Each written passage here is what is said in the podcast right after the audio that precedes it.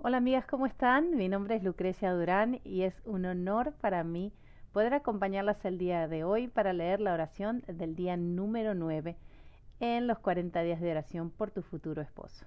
Comencemos.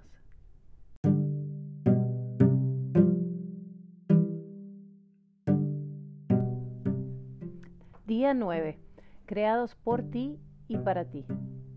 En Génesis 5.2, la palabra de Dios dice, varón y hembra los creó, y los bendijo, y llamó el nombre de ellos Adán el día en que fueron creados.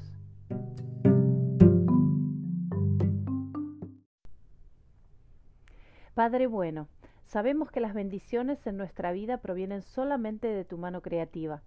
Hoy te pido que mi futuro esposo y yo siempre seamos el uno para el otro, que así como en el principio recibamos tu bendición te pido que mi futuro esposo esté dispuesto a trabajar en una relación para que la pareja que formemos se complemente bajo la dirección de los principios originales de tu creación. Ayúdale a prepararse para ser un excelente esposo y despierta un interés por aprender de tu palabra, así como también sobre temas tales como la comunicación, el amor, el sexo y la psicología.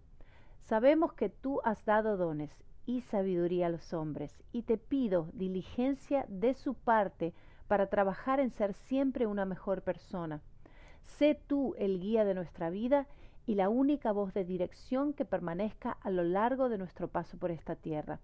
Te pido, Señor, que yo pueda escoger un esposo con el cual haya compatibilidad de personalidades, conexión espiritual y deleite físico mutuo durante todo el matrimonio sabiendo que fuimos creados por ti y para ti. Oro en el nombre de Jesús. Amén. Muchas gracias por compartir conmigo este momento de oración. Para recibir más recursos directamente desde la Biblioteca del Cielo, por favor síguenos en café.i.fe arroba café.i.fe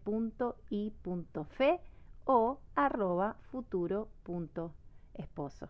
Que tengan un lindo día.